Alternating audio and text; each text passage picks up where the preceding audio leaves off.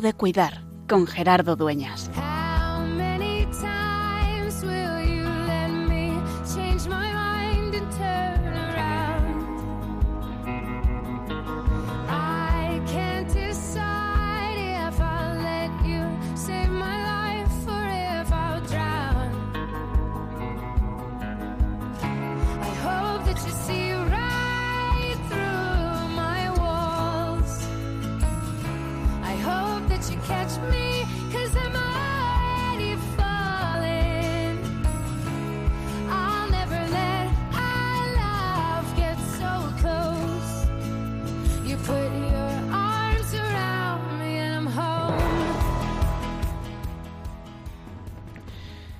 Repente el dolor se hace presente en la vida y nos cambia, nos transforma. Lo malo no es cuando llega, porque el problema es cuando llega para quedarse. Y seguramente muchos de los que nos estáis oyendo habéis tenido esa experiencia en carne propia o en algún familiar, algún ser querido. Y ese dolor se hace crónico e impide la vida y llega la desesperanza porque no se puede salvar y llega esa tristeza profunda y llega la incomprensión de los demás y llega el ir volando de acá para allá como en una mesa de billar de un servicio a otro para descartar qué puede ser. Y sin embargo, el dolor sigue ahí. ¿Qué hacer? Uno se replantea casi todo. Se replantea la vida, la familia, hasta la propia fe. Hoy quiero mirar este dolor, esa palabra que es también lugar de humanidad, porque el vivir el dolor y el darle sentido es lo auténticamente humano y es profundamente divino. Jesús ha venido a compartir nuestra vida y a compartir también nuestro dolor. No nada más para sentirlo como nosotros, sino para darle sentido. Y dicen en teología, decimos en teología, que el dolor puede ser un lugar salvífico, es decir, un lugar en el que encontremos de modo especial a Dios. Pero hay que también saberlo acompañar y poner toda la carne en el asador a nivel científico, médico, enfermero, para hacer que se pueda seguir viviendo una vida autónoma, una vida independiente, una vida feliz. Hoy queremos fijarnos en todos aquellos que sufren a consecuencia del dolor y que se hace presente en su vida para quedarse. Hoy, en tiempo de cuidar el dolor crónico.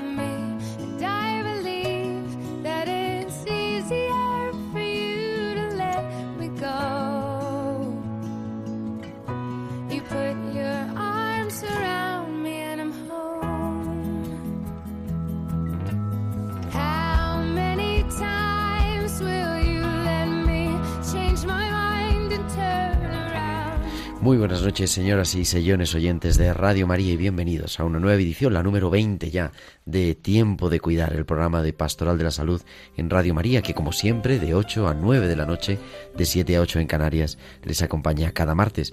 Estamos ya en pleno mes de marzo, 5 de marzo, mañana, miércoles de ceniza, empezamos la cuaresma y hoy nos queremos acercar a este tema que es el dolor crónico. Estamos acompañados con nuestro equipo, nuestra técnica y también en labores de producción hoy, Irene Kate Robinson. Muy buenas noches, Irene. Muy buenas noches, Gerardo.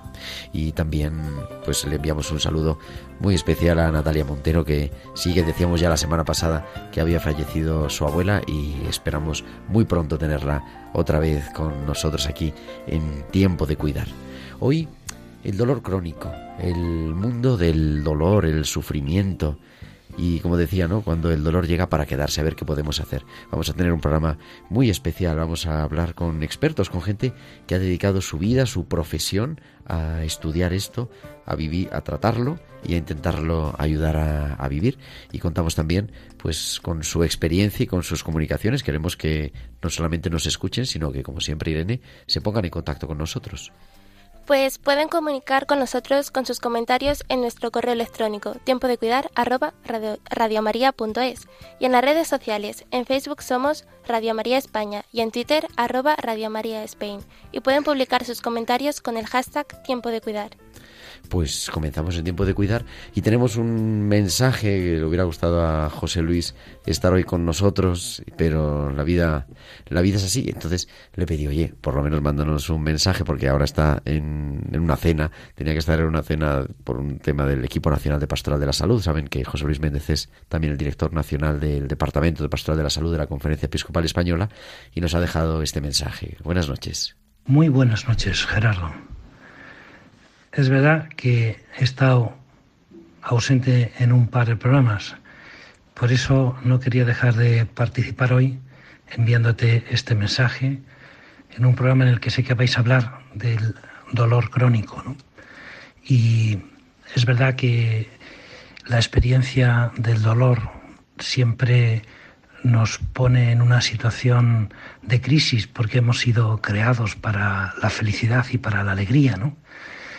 Pero también es cierto que puede estar como cargado de un sentido grande cuando miramos a Jesucristo en la cruz y descubrimos que en ese dolor nos asociamos a Él, a esa pasión que es el camino que Dios ha querido para hacer la redención del género humano y por lo tanto que es algo valioso. ¿no? Pero dicho esto, es verdad que también es muy importante buscar entre el arsenal terapéutico que no es pequeño, que pone a nuestro alcance la medicina hoy, buscar e-, ese alivio que nos permita hacer un dolor o, pa o padecer un dolor que sea más llevadero, que nos permita acostumbrarnos a vivir con un dolor, pero que no nos eh, limite mucho en nuestra, en, nuestra vida. ¿no? Yo creo que en ese sentido tenemos ahí como, como dos armas poderosísimas. Una, esa búsqueda del, del, del, sentido, ¿no? sabiendo que es verdad, como nos decía el concilio, que si bien Cristo no, no ha suprimido el sufrimiento, ni ha querido desvelarnos enteramente su misterio, pero sí que mirándole a Él, vemos cómo ha tomado sobre sí todo el dolor humano y eso es bastante para que nosotros comprendamos el valor que encierra ese dolor. Y por otro lado, acudir sin lugar a dudas a ese gran arsenal terapéutico que la medicina hoy nos ofrece. Me encantaría volver a estar pronto otra vez contigo en el estudio, pero ya sabes que la vida no es fácil.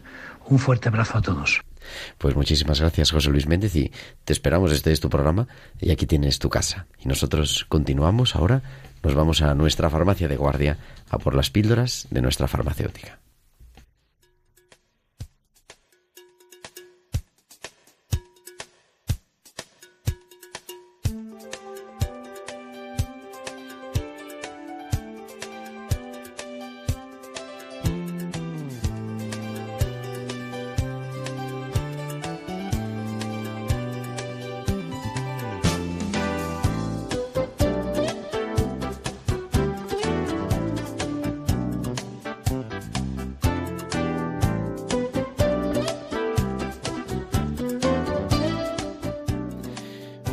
Noches, doctora Inma Castillo, nuestra farmacéutica de cabecera. Muy buenas noches, Gerardo. ¿Cómo estás? Muy bien, gracias, muy bien. Hoy para hablar de este mundo, del mundo del dolor en tus píldoras. Uh -huh. Pues mira, sí, las, las unidades de tratamiento del dolor son organizaciones de profesionales de la salud que ofrecen una asistencia multidisciplinar. Garantizan unas condiciones de seguridad, de calidad y de eficiencia adecuadas para atender al paciente con dolor crónico que requiera de asistencia especializada. Los servicios asistenciales para la atención a personas con dolor se crean con el propósito de atender al paciente que sufre fundamentalmente dolor crónico oncológico y no oncológico. El abordaje debe ser multidisciplinar.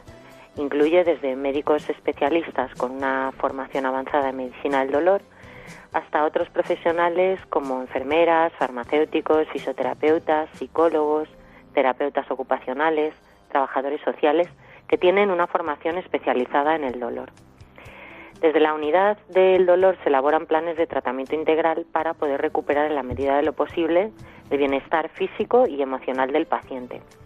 Se trata de recuperar al máximo la calidad de vida hasta alcanzar el estado previo al padecimiento del dolor, es decir, una vida sin dolor.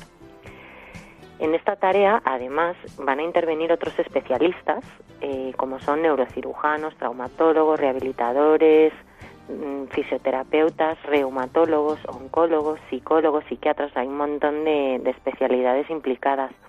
Se recurre a cualquier especialidad que pueda aportar conocimientos y terapias que contribuyan a, dicho alivio del dolor.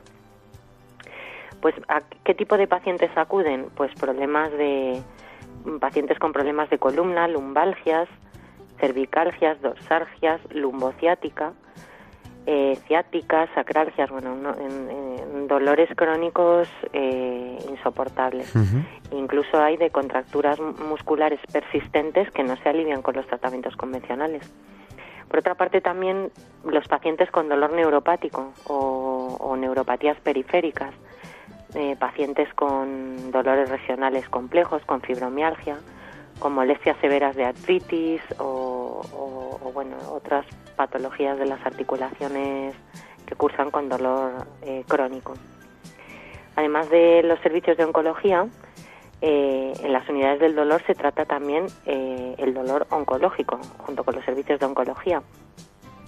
Los pacientes que sufren dolor intenso mal controlado tras someterse a una intervención quirúrgica y, bueno, se trabaja con todo tipo de tratamientos, principalmente farmacológicos, técnicas quirúrgicas, rehabilitación y apoyo psicológico.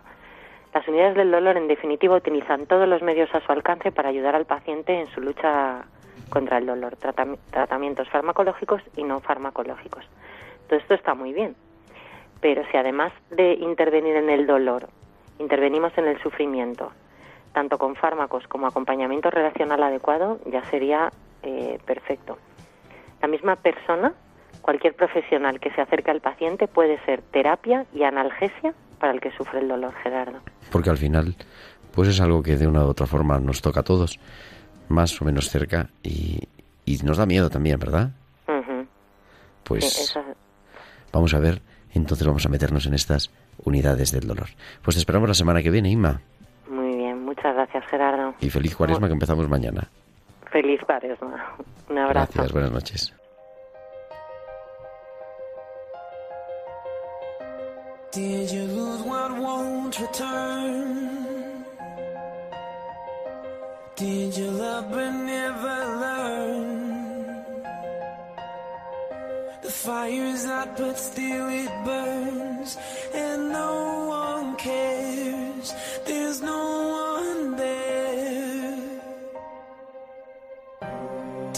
find it hard to breathe?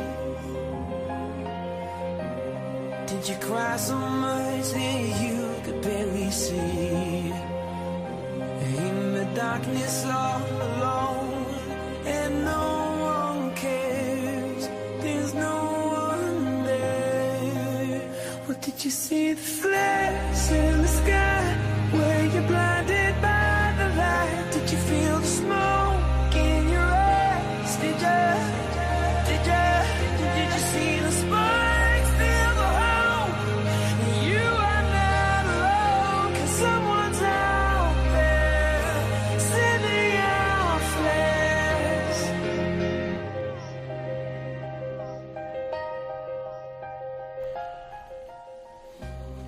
continuamos en Tiempo de Cuidar en este programa dedicado al dolor Y tengo aquí enfrente de mí, en el estudio, en los estudios centrales de Radio María Madrid, está el doctor Fernando Herba Pintor. Muy buenas noches. Eh, buenas noches, Gerardo. Y muchísimas gracias por, por venir hasta aquí, hasta Cuatro Vientos. Él es anestesiólogo en el Hospital Puerta de Hierro, en Madrid, Majadahonda. Creo que es, sí. Y durante muchos años has trabajado en... En el Hospital Severo Ochoa, en la unidad de dolor crónico de la, del hospital. Eh, durante 6-7 años estuve dedicado al dolor crónico. Eh, Prácticamente la mitad de, de mi tiempo asistencial era dedicado al dolor crónico. Y creo que nos acompaña también, está al otro lado del teléfono, el doctor Juan Pérez Cajaraville. Muy buenas noches, Juan. Muy buenas. Que es también anestesiólogo, es el jefe de las unidades del dolor de los hospitales HM. ¿Es así? Sí, así es. Y aparte el tesorero, eso me han dicho que es muy importante, que lo tengo que decir, me ha dicho la responsable de comunicación, el tesorero de la Sociedad Española del Dolor, el que lleva las bueno, cuentas. soy eh, las cuentas malas, malas cuentas. Soy Bueno, digo, miembro de la Junta sociedad Y, y ya está. Sí. Y también dedicado hace muchos años, ¿verdad?, a este tema de... Sí, sí, sí, sí. Gracias a Dios me dedico, porque me encanta, me dedico a- al tratamiento del dolor pues ya desde prácticamente hace 15, 20 años y solo, solo me dedico a eso, medicación exclusiva. He estado en la clínica universitaria de Navarra trabajando muchos años y ahora pues felizmente en, en este grupo en Madrid. Creo que. Fernando y, y tú os conocíais, pero no sé si en algún Bueno, curso, decía. No, yo Sí, le conozco de, de haberle en algún curso y me, me- me acuerdo de él, de eso, de que nos impartió además el curso allí, un, fue un curso en, la, lagu- en el- la Universidad de La Laguna, en Las Palmas, no, en Tenerife, ¿no? Ahora mismo no sé. En Tenerife, Y bueno, me acuerdo de él de eso, pero no nos conocemos luego personalmente de tener relación. Vamos. Aquí en la radio, entonces haciendo lazos. Eso es. Y también tenemos, nos acompaña otra tercera doctora anestesióloga, que es la doctora Concha Pérez, la jefa de servicio de la Unidad del Dolor en el Hospital de la Princesa de Madrid. Buenas noches, Concha. Hola, buenas noches. Y bienvenida también a Tiempo de Cuidar en Radio María. Gracias a los tres por aceptar la, la invitación para tener esta pues pequeña tertulia, sencilla, pero yo creo que también profunda, sobre las unidades del dolor. ¿Qué es una unidad del dolor, Juan? ¿Qué es una unidad del dolor? Bueno, pues básicamente eh, una unidad del dolor eh, la podríamos definir como una organización de, de profesionales de la salud, médicos, enfermeras, psicólogos, eh, fisioterapeutas, que lo que hacemos es ofrecemos, pues eso, una asistencia desde muchos puntos de vista, ¿vale? A pacientes que tienen eh, dolor tanto agudo como crónico, pero fundamentalmente eh, la mayoría de las unidades de tratamiento que tenemos en nuestro país eh, se enfocaliza mucho al dolor crónico, ¿vale? Esto es lo que hacemos. Sí, porque además este programa lo queríamos dedicar eso, al dolor crónico. Concha Pérez, que le he presentado del Hospital de la Princesa, también miembro de la Junta Directiva de la Sociedad Española del Dolor, me parece, ¿verdad, Concha? Sí. Así es. Y tú llevas esa unidad de- del Hospital de la Princesa. ¿Cuál es tu tarea diaria?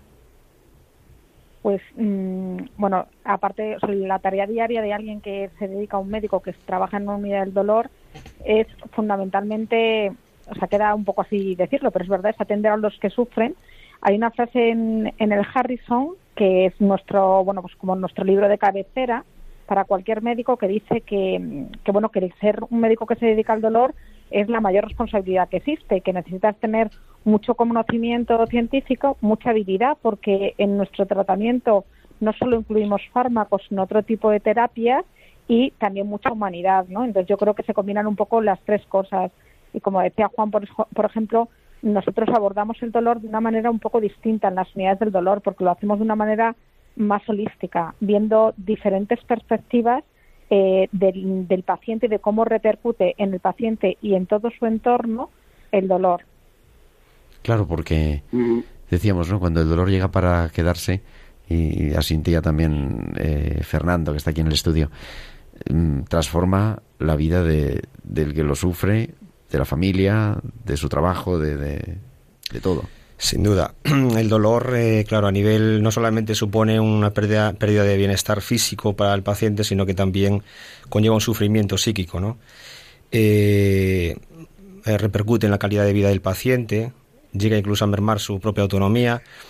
En definitiva, el, dolor crónico, pues es eh, tiene una serie de consecuencias que, que limitan mucho la vida del paciente, ¿no? Y, bueno, esto es, esto es así.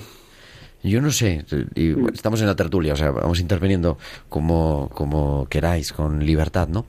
Pero me imagino que hasta llegar a una unidad especializada ya de, de tratamiento del dolor crónico, el paciente da vueltas por, por el mundo, por los hospitales, por... Totalmente. Pues una media de más de nueve años. Nueve años de media. Sí, Esa es la media. Hay, hay, hay, hay, estudios publicados, como dice Concha, de, hasta un 13% tardan más de 10 años ¿eh? en, en, llegar a la unidad especialista. Es una barbaridad. Una barbaridad. Empiezan a hacer pruebas, me imagino, ¿no? O sea, ¿qué se hacen esos nueve años? Bueno, peregrinan durante muchos años de, de médico en médico, ¿vale? Bueno, pues porque al principio, pues obviamente, mira, fíjate, el 40, 50% de visitas a atención primaria quizás sean por, dolor, ¿vale? Y si eso incrementa, ese porcentaje se incrementa en mayores de 65 años. Eh, pueden ser, bueno, de 70, 80, muchísimos. Y bueno, pues empiezan a atención primaria, eh, van a un especialista, van a otro. La verdad que es, un problema muy, muy difícil. Y, bueno, se junta también con la disponibilidad de unidades de dolor que hay en nuestro país, que es seguramente lo que iba a decir Concha, ¿no? Pero, iba a decir, además, Juan, que tenemos un problema, eh, no es un problema único de España, pero es un problema en cuanto a nivel incluso mundial, en cuanto a la atención del dolor. Y es que el dolor em, no se ha visto nunca eh, hasta hace pocos años como una enfermedad, el dolor crónico como una enfermedad en sí misma, que la OMS ya lo reconoce. Y siempre se ha, se ha buscado en la patología añadida, ¿no? Y, y, a veces el dolor en sí, la patología desaparece y, el, y sin embargo el dolor persiste, ¿no? Y hay que tratarlo, no hay que dejarlo. Y luego eh, hay mucho desconocimiento, aparte de mucha falta de, unidades del dolor, más de 600 hospitales en nuestro país no tienen unidades del dolor. Estoy hablando de hospitales públicos, ¿eh? O sea, mm, privados eh, la situación está ligeramente mejor, pero tampoco es muy bollante. Entonces, quiero decir que, de, 600 de 800, o sea que el porcentaje es altísimo. Sí, entonces mm, esto es un problema. Eh, pero además, cuando la gente no sabe qué se hace en las unidades del dolor, pues mm, es otro problema añadido. Y esto no se estudia en la carrera, ni en la de medicina, ni en la de farma, ni en la de enfermería, etcétera, es un problema relevante. Sí, eh, estoy de acuerdo con vosotros. Yo además quería apuntar que quizá, no, no sé si pensaréis igual, eh, haría falta más formación a nivel de, de especialidades, las especialidades que venga el paciente antes de que llegue, a la unidad del dolor, ¿no? Por, por ejemplo, atención primaria. Eh, quizá a veces se echa un poco de menos esa formación en esos facultativos para abordar eficazmente pronto el dolor en estos pacientes y evitar evitar que ese dolor se pueda llegar a perpetuar y bueno como sabemos eh, a medida que va avanzando el tiempo de evolución del dolor más difícil es de tratar no y totalmente. Sí, ¿no? Y luego, pues, eh, eso, incluso a nivel nacional, por ejemplo, sí que, la, por ejemplo, la Sociedad de Paliativos hace no mucho ha sacado un plan estratégico de tratamiento del dolor oncológico y eso está muy establecido. Y sin embargo a nivel del dolor crónico no oncológico parece que se echa de menos eh, es un plan estratégico similar, ¿no? Que, mm, que los protocolos se divulguen, que, que, tengamos los profesionales más claros. Eso es verdad que en Madrid, Galicia, algunas comunidades autónomas eso se está trabajando bastante bien, pero a nivel nacional se echa un poquito de menos. Bueno, Juan tiene mucho que decir de eso, que, o sea, quizás es que es poco conocido, Juan. Yo creo que tú puedes hablar sobre el plan de, bueno, el abordaje de la cronicidad y Sí, bueno, lo que dice Concha, desde el Ministerio de Sanidad, eh, la verdad que están trabajando mucho, sobre todo el Departamento de Corrección y Calidad Asistencial, en que desde la Sociedad Española de Dolor también les echamos una mano. Desde el 2004 se, se elaboran planes estratégicos, tanto de abordar de abordaje del dolor crónico como de la cronicidad. Eh, sí que se están haciendo cosas. Lo que pasa es que el abordaje, de verdad, yo creo que es realmente súper difícil, ¿eh? porque si vemos, hay 6 millones de personas en España Gerardo, que, que, sufren dolor crónico. Es una 6 millones de personas, que es más del 10, 15%, 12% de la población. 15, se estima entre el 15, 17, 20%. y bueno, y por encima de 70 años, a lo mejor muchísimo 80. Más. Y... En pacientes institucionalizados por encima del 80% de los pacientes, es decir, todos los pacientes que están, los ancianitos que están en residencias, etcétera, un 80%. Yo creo que sí que nos están oyendo seguro. veces- Ahora nos oye un montón de gente, mm, no sabemos quién, ¿no? Pero cuando una persona intuye, ¿no? O sea, ¿cómo mm, sé que debo- a quién debo de acudir? ¿Qué hay que hacer? Porque, bueno, va al médico de atención primaria, pero decíamos, bueno, falta eh, formación, hay que descartar otras cosas, ¿no? Pero claro, ¿cómo podemos ayudar a que esa peregrinación de nueve años sea de nueve meses, por ejemplo? Pues mira, es que yo creo que el primer problema lo decía Fernando. Es que no todo el dolor tiene que llegar a una unidad del dolor. Lo más importante es que ese médico de atención primaria esté bien formado. Y hasta ahora, la formación del médico de primaria depende de su voluntad. Es decir, me gusta el dolor, me formo en dolor. No me gusta el dolor, no me formo en dolor. Bueno, me Oye, gusta tratar el no dolor, me gusta ¿no? la tensión arterial Sí, alta. Y sin embargo, me la han enseñado. O sea, me han enseñado cómo abordarla. Entonces, ese es el principal problema.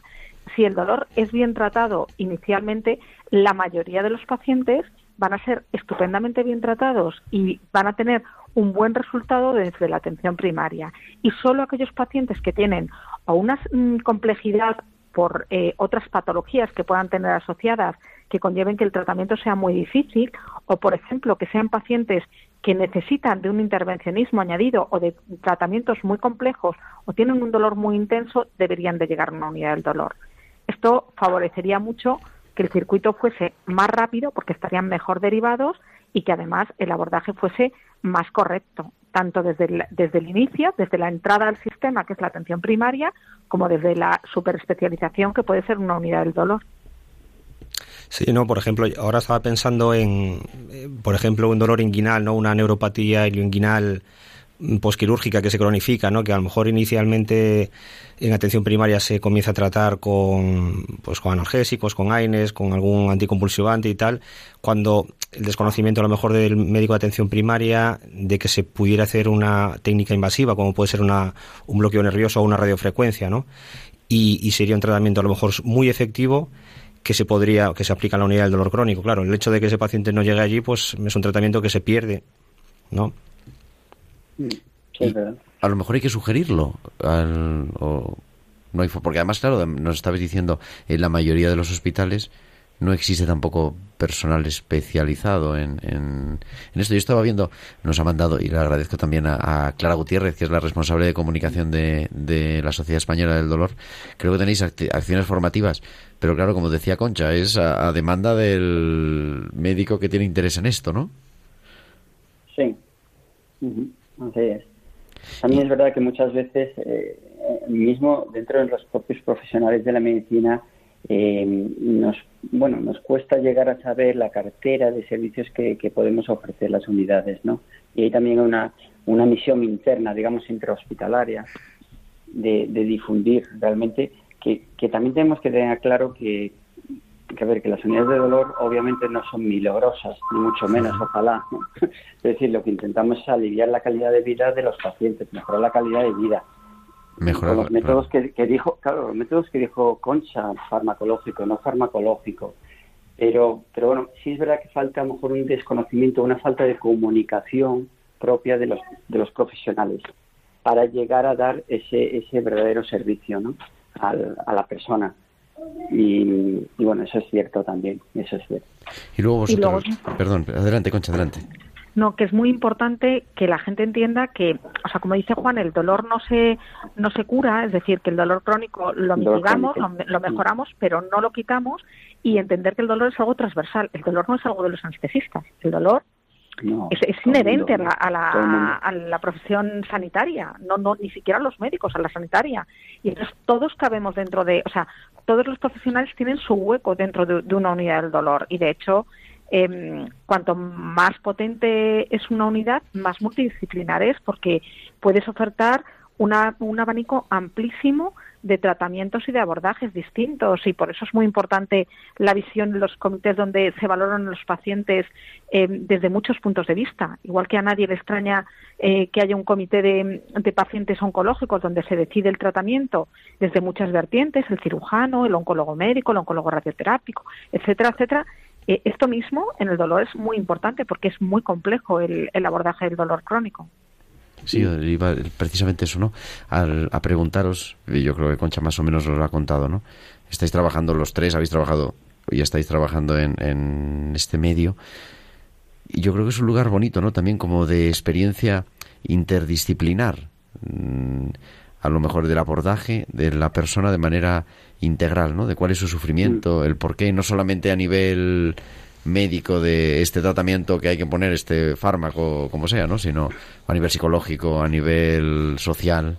Claro, sí, porque el dolor eh, no es eh, solamente un estímulo nociceptivo que llega al encéfalo, sino que en todo ese proceso el, el dolor recibido recibe una neuromodulación y es eh, y llega, o sea, el paciente interpreta también ese dolor en función de su cognición, de sus pensamientos previos, ¿no? Y eso le genera a él unas emociones, unos sentimientos y unas, una serie de comportamientos. Entonces, es muy importante, como decía Concha, que el dolor es muy, el, el, dolor es algo muy complejo y por tanto el abordaje es así de complejo, requiere un abordaje multidisciplinar. ¿Y cuáles serían no. las, las líneas de futuro? ¿Por dónde perdóname, me gustaría que decirte que yo creo que, o sea, yo siempre lo digo, yo me siento súper afortunada trabajando en una unidad del dolor porque la verdad es que muchos pacientes te dan lecciones de, de vida y te enseñan cosas de, sufrimiento, de, abordaje, de, coraje ante ante lo que viven que son impresionantes, ¿eh? pero impresionantes y además mm, te ayudan, ¿no? Y te, te ponen mucho yo qué sé, yo recuerdo algún paciente que me ha dicho, mira, es que yo creo que necesitáis, o sea, pacientes muy complejos que dicen, es que lo que echo mucho de menos en la, en la sanidad es la coordinación, por ejemplo, y que todos eh, estemos realmente centrados en lo que importa. O recuerdo un, el hijo de un paciente que me decía, mi padre es que cuando tiene dolor se siente no válido, y era un crío de 15 años. Y, o sea, todo esto eh, son lecciones que, que uno va aprendiendo en, en la vida. Yo, vamos, siempre lo digo, que creo que es que somos los más afortunados de toda la sanidad, ¿sabes? no curamos, como digo yo, yo soy un médico que no curo, pero mm, somos muy afortunados, ¿eh? Porque porque se aprende mucho con, con los pacientes, nos, nos dan muchas lecciones todos los días los pacientes con dolor. Qué bonito eso también, ¿no? A nivel, o sea, a nivel humano también, a nivel de, de testimonio personal, ¿no? Como... Sí, sí, o sea, es, es, es impresionante. Ahí, Vamos, ahí... estoy segura que... Perdona, Concha, te interrumpí. No, no, no, que eso, que, que, estoy segura que estáis de acuerdo conmigo, tanto Fernando como sí, Juan, sí, estoy convencida que opinan igual. Uh -huh. Qué bueno, pues. yo, creo, yo creo también, fíjate, ahí hay una cosa que a veces los médicos, eh, dentro de las unidades de dolor, enfermería, eh, también a veces nos encontramos frecuentemente en peligro de considerar a los pacientes, ¿sabes?, desde un punto de vista meramente pragmático, o sea, limitando su atención al diagnóstico y la opción terapéutica. Va más allá, va más allá, hay que humanizar esta medicina, hay que intentar ver al paciente dentro de ese, favorecer ese autocuidado, atender el aspecto emocional, que sea Fernando, social, familiar, o sea, eh, que va más allá de, del diagnóstico y del tratamiento.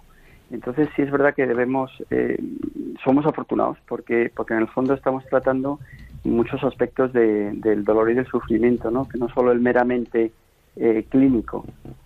Y eso es el, lo que aprendemos, lo que recibimos realmente.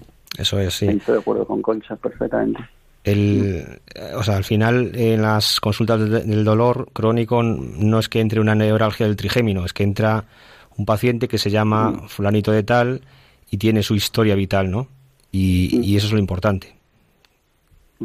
Es verdad. Pues yo, la verdad que, que os agradezco a, a, Juan, a Concha, Fernando también, pero bueno, lo tengo aquí, se lo puedo agradecer personalmente. Pero vuestro trabajo, ¿no? Y, y me siento mucha humanidad en el fondo, ¿no? Porque lo que decía Concha, hombre, también yo supongo que uno se su sueño al estudiar medicina, pues eso, quiero curar el, el, la enfermedad del mal en el mundo casi, ¿no? Llegar al punto de, de convivir con la vulnerabilidad y decir, bueno, si no se trata de curar, pero si se trata de hacer que la vida del otro, pues pueda ser más o menos buena, ¿no? Pueda ser siempre, pueda reconocer su dignidad en, en poder vivir de manera libre, de manera independiente y, y de manera siendo él el que dirige su vida y no el dolor o la enfermedad, y poderlo hacer así es una cosa bonita. Así que os agradezco muchísimo la, la, llamada, de manera especial a Concha, que además creo que tiene un compromiso ahora y nos está atendiendo ya casi fuera de, de plazo. Así que a los dos, a la doctora Bueno, Concha es que estoy Pérez. sola en casa y entonces estoy con mis hijos que no hacen nada más que mandarme mensajes intentar entrar. Por eso, perdonar, ¿eh? no, bueno, no sabía cuál era el compromiso, pero era eso, pues ya está, muy bien. Pues doctora Concha Pérez del Hospital de la Princesa Cesa de Madrid, muchísimas gracias, y también el doctor Juan Pérez Cajaraville de los hospitales HM. Muchísimas gracias a los dos. muchas, gracias a vosotros por, difundir, por difundir esto. Gracias, buenas noches. Un abrazo. Hasta luego.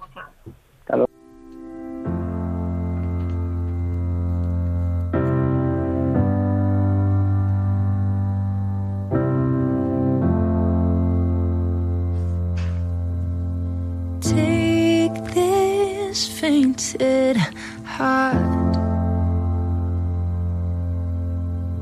Take these tainted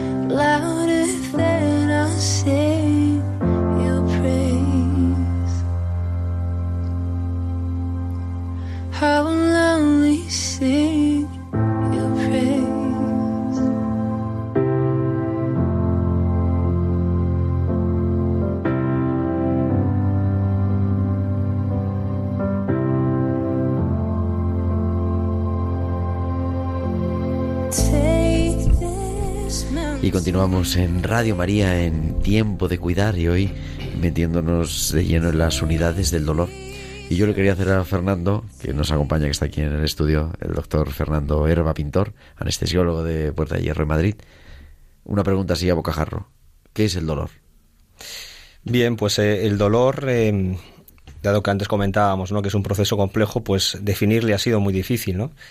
Eh, la IASP, que es la Aso- Asociación Internacional de Estudio del Dolor, pues eh, ha propuesto una definición que hoy en día es la más aceptada y se puede definir el dolor como define el dolor como aquella experiencia emocional y sensorial en presencia de una lesión tisular real o potencial.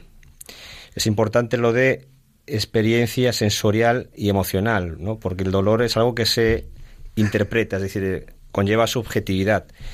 Y en presencia de, les- de lesión real o potencial nos está diciendo que puede ser que no exista lesión, aunque haya dolor. O sea, puede haber dolor real, pero sin una causa física conocida. Exactamente, eso es. Algo así. Tenemos un testimonio que yo, la verdad, no tengo palabras para agradecer. Nos atiende al otro lado del teléfono está Mariona. Buenas noches, Mariona. Buenas noches, ¿qué tal? Y muchísimas gracias por aceptar la llamada de tiempo de cuidar en Radio María. No, a vosotros, por llamarme. Eh, porque Mariona es, es paciente. Cuéntanos qué es lo que, lo que se pueda contar en la radio. ¿Qué es lo que sufres? Bueno, paciente un poco impaciente a veces, pero Paciente, impaciente. Bueno, pero eso, eso siempre hay que Sí. ejercitar la paciencia, es una virtud. sí. Bueno, pues a ver, yo tengo encefalomielitis miálgica, eh, que es comúnmente conocida como síndrome de fatiga crónica.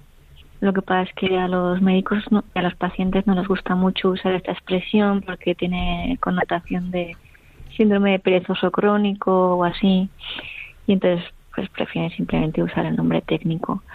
Y nada, yo la desarrollé cuando tenía 14 años a través de un virus, el Epstein-Barr, y pues aparentemente no es algo muy aparatoso. O sea, los síntomas son como los de una gripe fuerte, solo que sin fiebre. Entonces, pues tienes mucho cansancio, aturdimiento mental, eh, te duelen los brazos, las piernas, los músculos, las articulaciones. Entonces, te condiciona la vida en la medida en que una persona cuando tiene gripe sabe que no puede desarrollar pues su trabajo su actividad normal y todo esto pues repercute mucho en la vida de la persona que la sufre. O sea, es una gripe que te lleva durando años. Eh, sí, 20, 21, tengo 35 ahora. Mm. 21 años de gripe. Sí, sí, a mí ya se me ha olvidado. Yo llevo más tiempo enferma que sana. Sí. Y eso en el Claro, es que es, inhabilitante. Sin embargo, eh, Mariona ha estudiado, es doctora en filosofía y está casada, tienes hijos. ¿Cómo se lleva eso? ¿Cómo se consigue en realidad?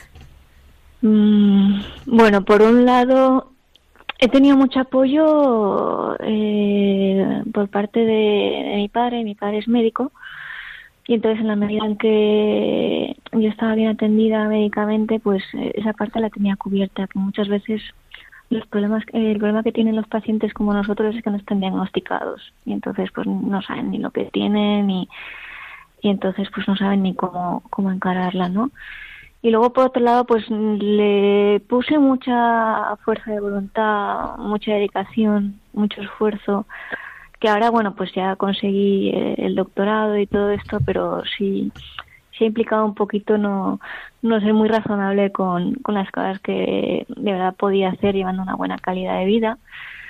Y pues ahora lo estoy tratando de aceptar más y decir, bueno, ahora de momento con que me dé para, para atender a, a mis hijos en la medida que pueda, pues ya, ya me doy con un canto en los dientes, porque no, no puedo mucho más. Porque ellos son, claro, son pequeños también. Sí, son muy pequeñitos. El mayor cumple cinco en una semana y la pequeña tiene dos y medio. ¿Y, entonces has vivido el embarazo el, todo el proceso? Sí, lo que pasa es que es una enfermedad autoinmune. Entonces, cuando las enfermedades autoinmunes con el embarazo remiten un poco, porque el, sistema inmune se queda se, se, queda rebajado para no rechazar al bebé. Entonces, el problema no es tanto el embarazo, sino después, porque si una madre de normal está agotada, mm, pues cualquier madre que haya tenido un bebé y haya pasado por la lactancia, pues imagina una madre pues que está constantemente agotada. Entonces sí, ha sido, ha sido bastante, bastante duro y lo es. Y lo, lo bueno que tengo es que tengo un marido maravilloso, que es, vamos, lo máximo que hay. Y ahora mismo hace todo, es, padre soltero cuidando a, a enferma. Que tiene tres hijos, ¿no? sí. No, no, es una broma, es una broma. Eh, nos acompaña aquí, tengo, está en el estudio, el doctor Fernando Herba, que es anestesiólogo y que te quiere saludar. Hola, Mariona. Hola, hola, ¿qué, tal? Encantado. Mira, has dado ahí un punto importante, eh, una pista importante sobre el, afrontamiento del dolor. Eh, en el dolor crónico es verdad que los médicos, bueno, asumimos que, que, bueno, que en muchos casos no se puede eliminar el dolor, eh, se puede llegar a mejorar más o menos y a, veces de forma temporal, em, pero el, ese aspecto de que de educacional del paciente, es decir, enseñar al paciente a que el paciente sea capaz de convivir con el dolor, ¿no?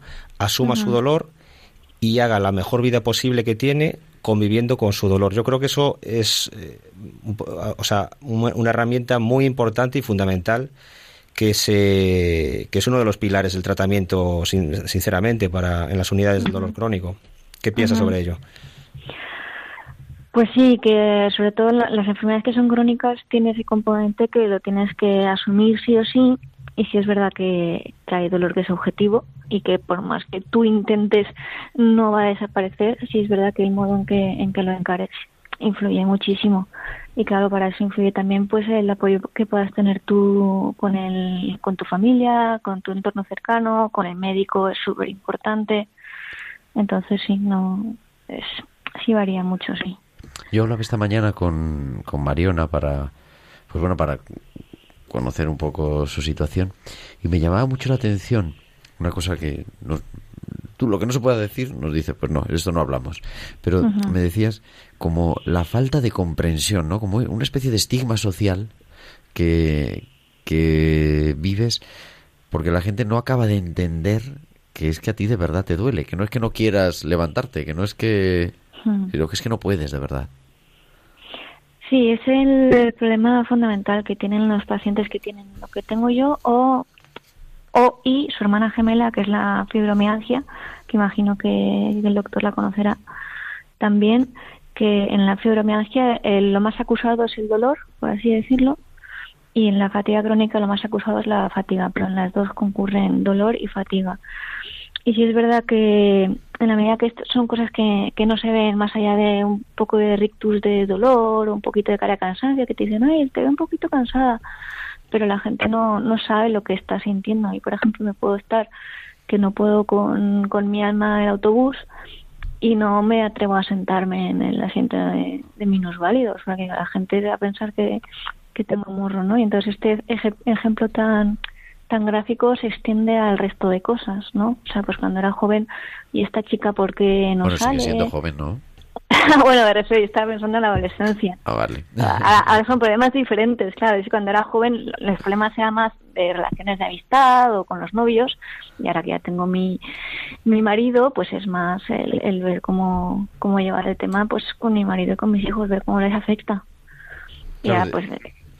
O sea, es, es, claro, es muy inhabilitante, pero yo creo que más que inhabilitante, como la falta de comprensión, ¿no? De, de del Sí, resto de la sociedad, no sé, yo creo, y, y podemos contribuir de alguna forma nosotros en la medida de nuestras posibilidades, este programa pues puede contribuir también a, a dar a conocer eso. Sí, a ver, el, el problema que, tienen las personas que, que padecen fatiga crónica y fibromialgia es justamente eso, que no, no se ven personas enfermas. Y de hecho tienen momentos en los que pueden estar bien y yo por eso me he podido sacar el doctorado. Entonces, no solo no inspiran como la, la empatía y comprensión que pueden inspirar enfermedades más conocidas, yo qué sé, si tú ves una persona que, que le falta media pierna, pues no vas a exigir que te corra media maratón. ¿No? Pues, pues lo mismo se aplica, ¿no? Y sin embargo, estos, estos enfermos, nosotros no, no tenemos ese apoyo. Es más, muchas veces eh, se interpreta como que tú, pues, estás, estás engañando a la gente, te estás aprovechando de ella, te inventas dolores. Entonces eso duele muchísimo porque, porque no es solo eh, sentirte mal, sino además mm, eh, sentir falta de apoyo, aislamiento, desprecio. Luego también ocurre, ahora ya se conoce más en, en el ámbito de, los médicos, pero también muchos muchos médicos que por no conocer la enfermedad pues te dicen no es que esto es psicosomático y entonces todo esto depende de que de que tú te cures psicológicamente. Entonces claro imagínate que un enfermo de cualquier cosa eh, le dices no es que tú no estás enfermo sino que estás triste pues ya lo derrumbas porque tienes su enfermedad y al mismo tiempo alguien que te está diciendo que no tienes nada con lo cual, si hay enfermos que me estén escuchando de fatiga crónica, de fibromialgia o parientes o amigos, sería muy importante que, supieran que, es fundamental el tener el apoyo del entorno. Es importante que saber que caemos muchas veces los profesionales y la población en general en el error, como decías, de minusvalorar el, el dolor del, del paciente porque desconocemos, porque desconocemos las causas de esa enfermedad, porque desconocemos los mecanismos fisiopatológicos, ¿no? Eh, parece que mmm, como no encontramos la lesión, como no podemos uh -huh. explicar el origen, pues entonces no, no entendemos que, que, la paciente tenga dolor. Uh -huh. Y eso es un, un, error que todavía se sigue produciendo y limita el tratamiento, ¿no? Y uh -huh. hay que tener en cuenta que hay mucho que investigar todavía en el campo del dolor, en el origen de las eh, patologías que producen dolor, eh, hay una base genética que está ahí, que, uh -huh. que, se irá descubriendo a medida que pasen los años y, y, una cosa muy importante, es decir, que siempre que un paciente diga que le duele, hay que creerle que le duele. Y si un paciente dice que le duele mucho y para el médico mmm, no es muy lógico, lógico, que le duela tanto, porque a lo mejor la lesión que tiene desde, desde, desde su perspectiva no debería doler tanto, pues debe asumir que sí, le duele lo que el paciente dice, porque eh, además de esto que estamos hablando, existe mucha intervariabilidad individual que se deben a factores ambientales, genéticos, etcétera, que hace que la idéntica lesión en dos pacientes diferentes eh, eh, no tiene por qué sentir el mismo dolor los dos. Y eso, bueno, es una cosa que me gustaría resaltar. Que es bueno, sí, sí, es. Eh, pues eso, puntualizarlo también. Mario, una última pregunta. Ya sabes cómo es el tiempo en la radio. Y además ya sí. estás cansada de escucharnos, de, además de la fatiga crónica aparte. no, Pero bien, tú eres una mujer de, de, fe, ¿no? Sí. ¿Cómo te ayuda o, no sé, o, o, no te ayuda o es independiente? Pero yo creo que sí, ¿no? ¿Cómo te ayuda el, el poderle dar ese sentido cristiano? Bueno, por un lado, yo soy mujer de fe ahora, pero he pasado por dudas de fe y por, y por eso me doctoré en filosofía, justamente porque tenía estas preguntas. Entonces muchas veces la, la enfermedad, la limitación, la experiencia de la limitación ayuda a que tú te plantees todas las experiencias que tienen que ver con el sentido de la vida, al margen de, de que las respondas pues desde la fe o desde otras ópticas, ¿no? Y bueno, una vez ya eh, me he convertido, por así decirlo, y tengo fe en Dios, pues eh, sí me ayuda mucho saber que, la, que el símbolo de, de nuestra religión es, es la pasión. O sea, que Dios ha venido al mundo para mostrarnos su amor a través de, del sufrimiento. Entonces Jesús dice, carga tu cruz y, y sígueme. Y sobre todo la, la esperanza que te da de que realmente la mayor parte del tiempo te la lleva Él. Entonces yo muchas veces siento cuando me dicen, ay, ¿qué cruz llevas? Yo pienso, bueno, llevo la, la cruz equivalente al tamaño de la cruz de mi escapulario. En realidad el resto lo, lleva todo él. Entonces así lo vivo. Qué bueno, dice, hay una oración que estaba intentando localizar, pero no la encuentro ahora mismo, pero recuerdo un poco, ¿no? Que es la oración de la misa por los enfermos, que dice, porque aquellos que has querido asociar a la pasión de Cristo, ¿no? A través del sufrimiento, de la enfermedad y el dolor, que se sepan dichosos por saber estar uniéndose a Él en su pasión para la redención del mundo. Pues hombre, no es no para felicitarte, ¿verdad? sería mejor no tener la enfermedad, pero una vez que ya esa realidad se impone, pues es una forma de, darle sentido y un sentido también de salvación, que en el fondo es de salud, pero de salud profunda, de salud integral. Sí, todo ese misterio es, fascinante y todo cristiano deberíamos tenerlo presente porque le da sentido a todo. Pues querida Mariona, muchísimas gracias. Que, no, vosotros por llamarme y escucharme. Y, aquí nos tienes siempre en tiempo de cuidar en Radio María para lo que Muchas gracias.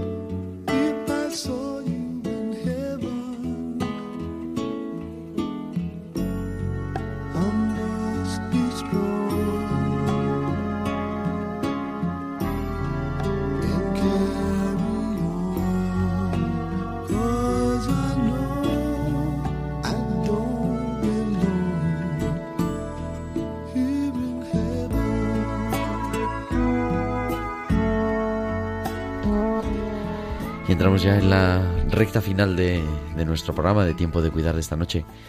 La verdad que a mí me conmueve, Fernando, el testimonio de Mariona, ¿verdad? Desde luego, desde luego que sí, porque se trata de, una enfermedad que, conlleva, conlleva dolor de forma crónica, un dolor con el que ella tiene que, vivir continuamente y, y, saber ¿no? que no hay un tratamiento eficaz, un tratamiento que sea curativo para, para esta enfermedad, pues pues bueno, resulta para resulta duro, ¿no? Pero bueno, lo ha asumido muy con mucha entereza. Evidentemente la fe es importantísimo en esto y, y bueno, pues eh, ojalá, ¿no? Ojalá todos los pacientes eh, tuvieran esa, esa entereza para afrontar eh, las enfermedades, el sufrimiento. Yo me quedé encantado, la verdad. Lo, que tenga. La he conocido hace un tiempo y bueno, tenía ahí de estas cosas que dices, ah, esta chica merece la pena escucharla alguna vez, ¿no? Pero yo creo que puede ser un testimonio bonito también para las personas que nos estén oyendo, ¿no? Como esa gota de esperanza en medio de, esa situación que es, pues poco más o menos la que era hace 20 años, me parece que ha dicho, 21 años. Sí, 21 años. que lleva en esta situación. Y eso siempre pues nos humaniza algo más. Hemos tratado el dolor crónico. Tú nos decías, hay otro tratamiento del dolor que es el dolor eh, al final de la vida, podríamos decir, ¿no? Mm, sí, eh, claro, el dolor crónico puede deberse bien a, procesos benignos, ¿no? Eh, como puede ser una artrosis lumbar, por ejemplo, o bien también a procesos malignos, procesos oncológicos, por ejemplo, y que ocurren ya en etapas terminales de la vida y que adquiere pues también una dimensión importantísima. ¿no? El, tratamiento de ese dolor es un imperativo ético para, para el profesional. ¿no? También con el tema de la sedación, ¿verdad? Claro, luego ya toca, ¿no? De alguna manera toca indirectamente, indirecta o directamente con el tema de la sedación paliativa y bueno, ahí hay mucho, mucho que decir, desde luego que sí. Pues no lo vamos a decir hoy. Irene nos ha puesto la sintonía, eso es que está acabando, pero quedamos un día y hablamos de ese tema, si te parece. Encantado, encantado. Pues muchas gracias, gracias por tu trabajo y gracias por desplazarte aquí hasta Cuatro Vientos, ¿no? Para, para acompañarnos en este programa y, y darle sentido también a ese, pues, colaborar en la medida de lo posible, ¿no? Tú en tu ejercicio profesional, pues eliminar un poquito el dolor del mundo, de alguna forma, que para eso estamos. Doctor Fernando Herba, pintor, anestesiólogo del Hospital Puerta de Hierro, muchísimas gracias, buenas noches. Muchas gracias a ti y buenas noches. Y nosotros volvemos la semana que viene, será ya 12 de marzo del 2019. Y estaremos, como siempre, el próximo martes a las 8 o las 7 en Canarias en tiempo de cuidar. Muchísimas gracias también a nuestra compañera técnica, Irene Robinson. Y a todos ustedes, señoras y señores, les esperamos. Les dejamos ahora con la programación de Radio María. Hasta entonces, descansen, que sean felices. Un saludo de su amigo el diácono Gerardo Dueñas.